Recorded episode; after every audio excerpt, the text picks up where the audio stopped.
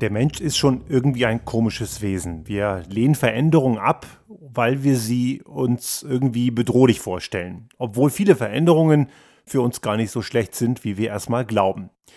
Die große Frage dieser Zeit, sicherlich auch durch diese Pandemie bedingt, aber auch die Klimakrise, wir haben das ja schon oft erwähnt, ist ja immer noch omnipräsent und wird uns auch so schnell nicht loslassen. Diese großen Fragen unserer Zeit können nur Antworten darin finden, dass wir gewisse Dinge nachhaltig verändern.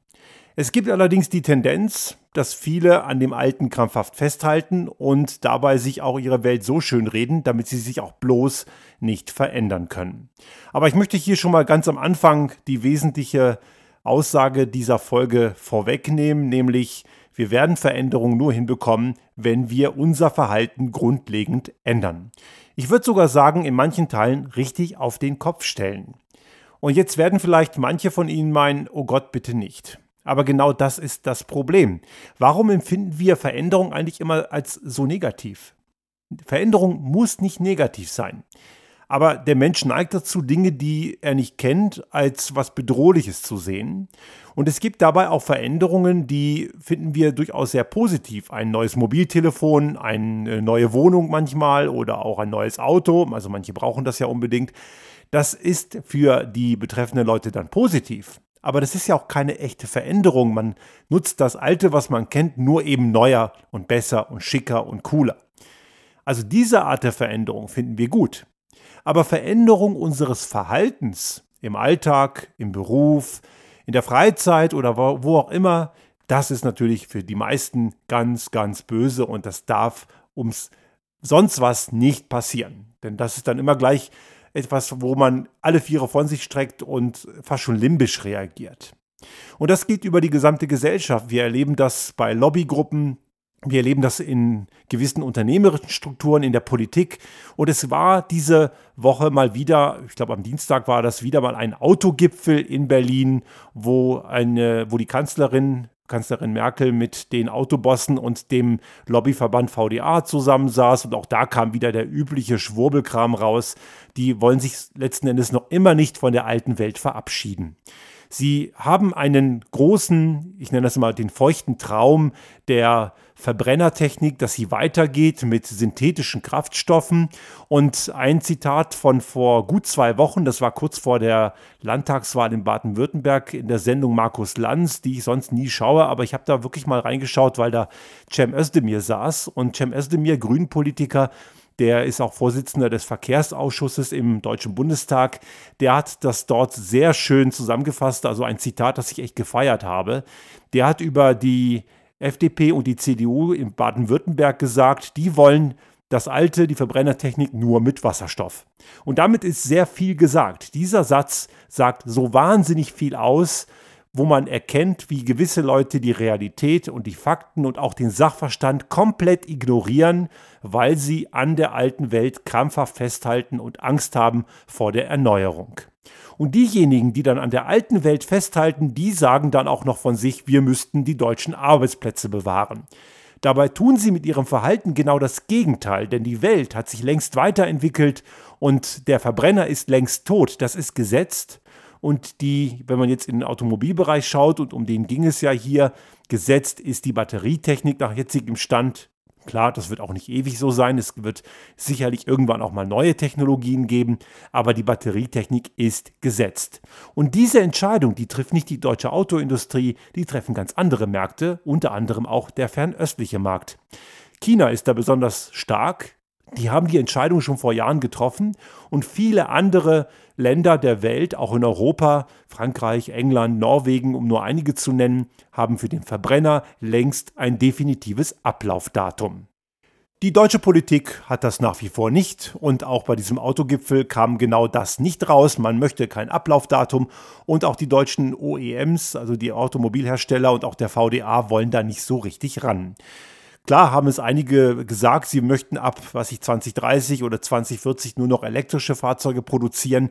Das, diese Aussage gibt es, gerade aus dem Volkswagen-Konzern hört man die, aber sie haben nicht klar gesagt, das ist genau das Ablaufdatum, wo wir keine Verbrenner mehr bauen werden. Diese Aussage existiert bis heute noch nicht, weil sie mit diesem alten Mist immer noch ziemlich viel Umsatz machen. Und jetzt schauen wir uns mal die totale Irrationalität und Ignoranz dieses Festhaltens an. Und genau diejenigen, und ich sage das nochmal, weil es ja so komplett paradox ist, diejenigen, die an diesem alten Mist festhalten, glauben, dass sie damit die Arbeitsplätze in Deutschland bewahren würden, obwohl sie durch diese Ignoranz genau die gefährden. Also was wollen die? Cem Özdemir hat es ja richtig gesagt, die wollen die alte Welt nur mit Wasserstoff. Da gibt es jetzt zwei Dinge, die da reinwirken. Einmal die synthetischen Kraftstoffe und die Wasserstoffantriebstechnik. Wobei man beim Wasserstoff immer unterscheiden muss, reden die von Brennstoffzelle, dann wäre es ein elektrischer Antrieb, wobei der elektrische Strom nur aus der Brennstoffzelle kommt und nicht aus der Batterie. Neben kleine Fußnote, auch eine Brennstoffzelle braucht eine kleine Batterie, nicht so eine große wie ein batteriebetriebenes Fahrzeug, aber ohne kommt man nicht aus oder eben Wasserstoff direkt als Verbrennungsmedium zu nutzen, um damit direkt auf den Antriebsstrang zu gehen. Im Prinzip ein Verbrennungsmotor, nur eben mit einem anderen Rohstoff. Ja, und weil natürlich die fossilen Brennstoffe, an denen sie ja vor einigen Jahren noch sehr stark festgehalten haben, da wollten die gar nicht weg, die haben sogar versucht, fossile Brennstoffe als umweltfreundlich zu deklarieren. Das gelingt ihnen nicht mehr, davon sind die weg. Aber es gibt immer noch die Aussage, und das hat ja gerade Frau Müller, die Chefin vom VDA, eine völlig überbezahlte Lobbyistin ohne Kompetenz, mal gesagt, der effiziente Verbrenner sei zukunftsfähig und effizienter Verbrenner ist so wie gesunde Zigaretten, den gibt es nicht, weil jeder Verbrennungsantrieb ist einfach, und das ist elementare Physik, ineffizient. Es geht gar nicht anders. Bei einem Verbrennungsantrieb der also so wie er die letzten Jahrzehnte funktioniert, setzt bestenfalls ein Fünftel der Energie in Bewegung um. Und ich muss hier sagen bestenfalls, denn es ist in den meisten Fällen weniger. Man spricht davon 15, vielleicht 20 Prozent und der Rest ist nutzlose Wärme. Selbst im Winter, wenn es kalt ist, ist es zu viel Wärme. Also wir fahren im Prinzip heute in den meisten Fällen mit einer total ineffizienten Ölheizung spazieren. Und wer das effizient findet, der sollte vielleicht nochmal in Physik nachsitzen. Aber die halten halt trotzdem daran fest, nur eben nicht mehr mit fossilen Energieträgern, sondern mit einem synthetischen Kraftstoff. Diese sogenannten E-Fuels, wo man elektrischen Strom einsetzt, um synthetische Kraftstoffe aus nicht fossilen Elementen zu erzeugen und damit diese weiterhin mit einem ineffizienten Antriebsprozess in Bewegung umzusetzen. Aber dieser Erzeugungsprozess ist wiederum extrem ineffizient. Das bedeutet, wenn das überhaupt nur irgendwie ansatzweise Sinn machen sollte, müsste der, der, die eingesetzte Energie entlang der gesamten Kette der Erzeugung dieses Kraftstoffs wirklich regenerativ sein. Wir wissen, wir haben heute noch viel zu wenig regenerative Energie, da muss schon viel mehr passieren. Auch das wird ja noch viel zu sehr gebremst. Da ginge auch schon viel mehr und Deutschland war ja auch schon mal auf einem sehr viel besseren Weg. Aber diese wenige regenerative Energie, die gibt es heute nicht in dem Maß und die will man dann auch noch verschleudern mit einem in Form eines ineffizienten Transformationsverfahrens, um einen Kraftstoff zu erzeugen, der dann mit vier Fünftel energetischem Verlust in Bewegung umgesetzt werden soll. Und das ist so komplett unlogisch und macht einfach null Sinn. Es geht ja heute schon viel besser. Die Batterietechnik ist da einfach schon erheblich weiter, denn dort wird von der eingesetzten elektrischen Energie, die in der Batterie gespeichert ist, werden über 90 Prozent in Bewegung umgesetzt. Das ist erheblich besser. Und auch da muss man berechtigterweise die Frage stellen, woher kommt der Strom? Wir haben ein Elektroauto, in unserem Fall kommt der Strom von unserem Dach, von der Photovoltaikanlage und weil auch hier, und dazu kommen wir gleich noch, das Auto den Großteil der Zeit dumm rumsteht, wird es halt in der Zeit geladen, wenn die Photovoltaik genügend Energie liefert. Wenn sie gerade nicht genug Energie liefert, dann lädt das Auto eben nicht und wenn wir los müssen, ist immer genug im Akku. Das funktioniert. Und natürlich haben wir auch hier einen Verlust, weil der Strom, der von der Sonne auf die Photovoltaikmodule, durch die Photovoltaikmodule erzeugt wird, wäre natürlich im Idealfall direkt in Bewegung umzusetzen, aber das geht praktikabel nicht, da ist die Batterie das Speichermedium. Aber das ist in der Gesamtkette um Längen effizienter. Und jetzt werden natürlich einige sagen, ja, aber die bösen Elektroautos brauchen ja viel mehr Energie in der Produktion und die bösen seltenen Erden. Natürlich ist an dieser Aussage was dran. Die seltenen Erden und die entsprechenden Minen in Afrika oder in Südamerika, das wird ja immer wieder auch berichtet und das ist auch ein valider Kritikpunkt. Das Problem ist jedoch an denjenigen, die an der alten Welt festhalten, die missbrauchen diesen validen Kritikpunkt, um an der alten Welt, die sehr viel schlimmer ist, festzuhalten. Denn die tun am Ende so, als ob der Kraftstoff, den sie heute in ihre Kisten tanken, Diesel und Benzin an der Tankstelle auf Bäumen wächst. Und wenn wir wissen, wie Öl gefördert wird, mit welchen Umweltrisiken und auch Umweltkatastrophen, die es schon gegeben hat, Stichwort Deepwater Horizon oder Exxon Valdez, das sind nur so die bekannten Ölkatastrophen, aber das alles hat es gegeben und gibt es leider heute immer noch und viele Ölkatastrophen kriegen wir gar nicht mit. Und dann wird dieses Zeug mit einem energieintensiven Verfahren raffiniert, um es dann mit Diesel-Lkw an die Tankstelle zu bringen, da verliert jeder Verbrenner. Wenn wir dann auch noch die Kriege berücksichtigen, die wegen Öl geführt werden, dann ist endgültig Ofen aus. Nebenbei gesagt braucht auch ein Verbrennungsantrieb seltene Erden, denn dort ist auch relativ viel Elektronik mittlerweile drin, Natürlich nicht so viel wie ein batteriebetriebenes Fahrzeug, aber neueste Studien, auch von der ETH Zürich zum Beispiel und einigen anderen Instituten, zeigen, dass bei einem kleinen Elektrofahrzeug das, der, der Mehrbedarf an Energie in der Produktion schon bei noch nicht mal 20.000 Kilometer erreicht ist, dann ist das Elektroauto in der Klimabilanz positiv. Ein mittelgroßes Fahrzeug, so wie ein Tesla Model 3, ist schon bei 35.000, 40.000 Kilometern in der Bilanz positiv. Und die, je größer das Fahrzeug wird, desto schlechter fällt die aus. Also bei einem großen Schiff wie ein Model X oder ein Model S zum Beispiel, dann sind es dann 80 bis 100.000 Kilometer. Aber das sind Laufleistungen, die die Fahrzeuge heute locker schaffen. Aber auch hier müssen wir weiterdenken. Es geht ja darum, letzten Endes weniger Autos zu haben, aber dazu kommen wir gleich noch.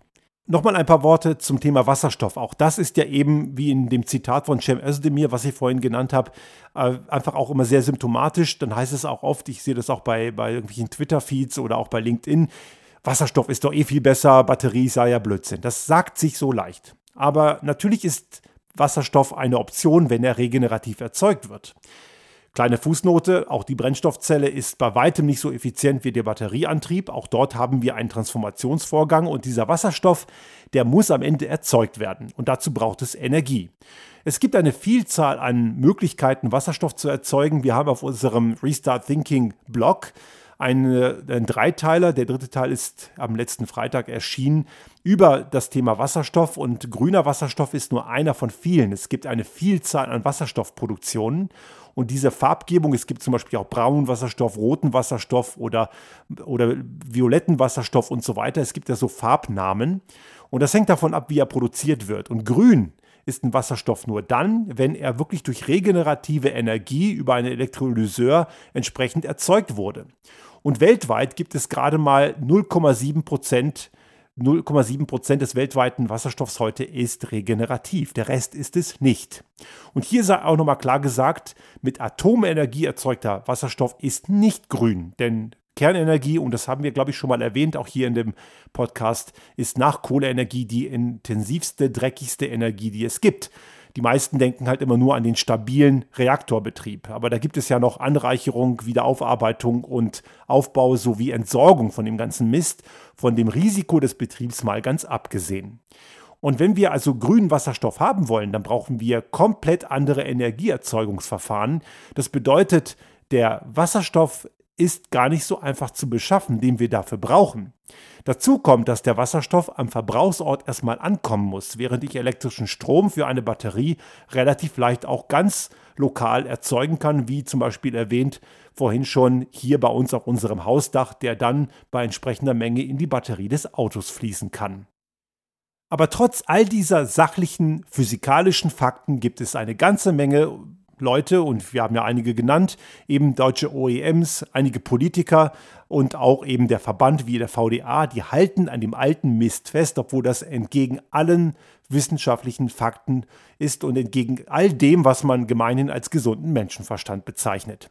In der Zwischenzeit gibt es andere Wettbewerber und da rede ich gar nicht so sehr über Tesla, da rede ich eher von den Chinesen, die sind längst weiter. Die sind definitiv schon längst auf einem weiteren Weg und nicht nur in Bezug auf die Batterietechnik jetzt bei der Mobilität, sondern auch bei der Mobilität ganz allgemein. Es geht nämlich darum, künftig generell weniger Autos zu brauchen. Denn schauen wir uns mal da darauf an, wie das jetzt äh, aussieht in Bezug auf die Sinnhaftigkeit dieser Ressource. Ein Blechkasten, der mindestens fünfstellig kostet und mindestens fünf bis sechs Quadratmeter Platz braucht, steht 96 Prozent des Tages nur dumm in der Gegend rum. Also genau genommen ein Stehzeug. Und dieses Stehzeug befördert, wenn es denn fährt, im Schnitt 1,4 Personen. So eine dermaßen enorme Verschwendung von Ressourcen, die kann einfach nicht im Sinne einer Mobilität der Zukunft sein.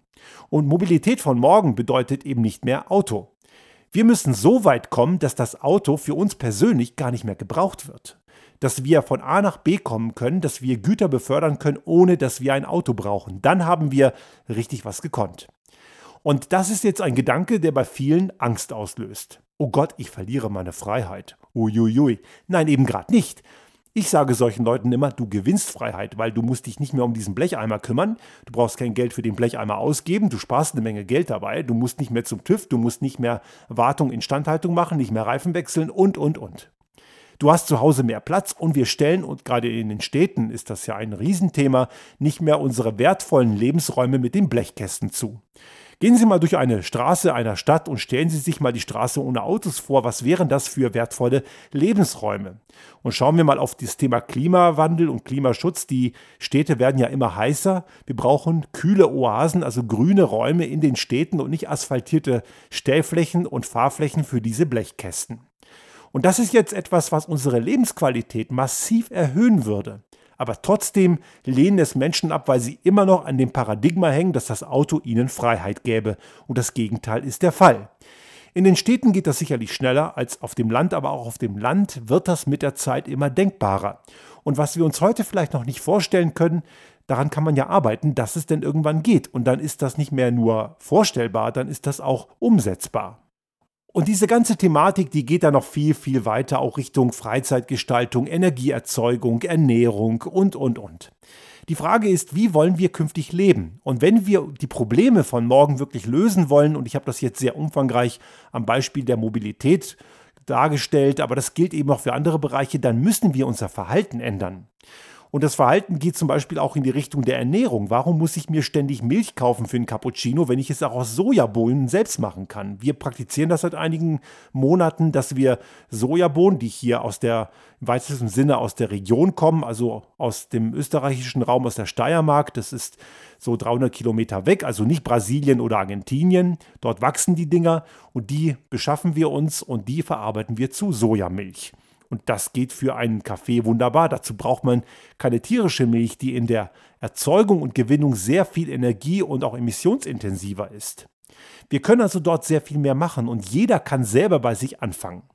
Ich möchte in dem Zuge mal auf unseren Blog nochmal hinweisen. Dort läuft gerade die 30 Tage Klimaaktion. Das war die Idee meiner Frau. Sie hat das vor gut einer Woche beim letzten Klimastreik am vorletzten Freitag initiiert. 30 Tage, jeden Tag ein kleines Beispiel, was wir hier zu Hause machen, was wir tun, um die Welt im Kontext der Vermeidung der anthropogenen Klimakrise voranzubringen. Und das sind alles Dinge, die kosten in den meisten Fällen nichts. Die kann jeder selber machen. Und viele denken ja immer, dass solche, solche Initiativen und solche Aktionen immer viel Geld kosten und jemand mit einem kleinen Geldbeutel könne sich das nicht leisten. Das stimmt eben nicht. Gewisse Dinge stimmt, mag sein.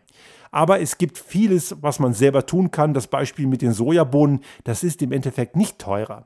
Auch andere Dinge sind machbar. Die Frage ist, wie setzen wir das im Alltag um, stecken wir Zeit und Aufwand rein, darüber nachzudenken. Und unsere 30 Tage Klimaaktion soll Ihnen ein Impuls sein, als eine, eine, ein Ideengeber, was Sie selber tun können.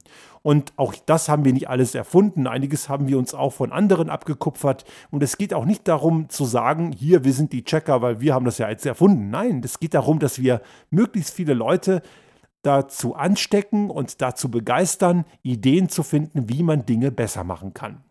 Und jeder natürlich im Rahmen der eigenen Möglichkeiten. Wenn jemand ein Haus baut, dann muss man das Haus eben nicht unbedingt so bauen, wie man glaubt. Man kann auch die Prioritäten so setzen, dass das Ganze energieeffizienter ist, ökologischer und nachhaltiger. Und im Endeffekt ist es nicht mal unbedingt teurer, wenn man dafür vielleicht woanders Abstriche macht. Die Frage ist wirklich, wenn ich sowas plane, und klar, wenn man ein Haus baut, dann ist man eh schon privilegiert. Aber wenn man das tut, dann ist die Frage, ob man unbedingt pro Person 100 Quadratmeter Wohnraum braucht. Reichen es nicht auch 60? Und damit wird das Ganze günstiger und das das Geld kann ich dann reinstecken in andere ökologische Maßnahmen. Wir haben das zum Beispiel gemacht, nicht nur für die Photovoltaikanlage, sondern auch für eine Brauchwasserzisterne, wo eben die Klospülung vom Regenwasser versorgt wird. Dazu brauche ich kein Frischwasser nehmen, um am Ende die Fäkalien in den Kanal zu spülen. Das sind also viele Möglichkeiten. Wir müssen uns aber ganz klar darüber im Klaren sein, die Probleme dieser Welt werden wir nicht durch, dies, durch das Warten auf die richtige, großartige technologische Innovation lösen. Wir werden sie nur lösen, wenn wir wirklich unser Verhalten ändern. Technologische Innovation ist sicherlich ein Hilfsmittel, etwas, was dazukommen kann, was uns unterstützen kann und dabei entstehen auch neue tolle Ideen. Wenn wir anfangen, unser Verhalten zu verändern, entstehen auch neue Ideen und damit ist dieser Verhaltenswandel, dieser Paradigmenwandel auch ein enormer Innovationsmotor. Denn wenn wir alles immer nur so machen wie vorher und das Bestehende immer nur optimieren, dann entsteht keine Innovation, dann machen wir Vorhandenes vielleicht ein wenig besser, aber wirklich innovativ oder gar disruptiv werden wir damit nicht. Wer also wirklich Innovation vorantreiben will und wer eine Volkswirtschaft, wie zum Beispiel auch in Deutschland, gilt für Österreich genauso, wirklich aufrechterhalten will und möchte, dass sich da was entwickelt und auch zukunftsfähig bleibt, der darf nicht an der alten Welt festhalten.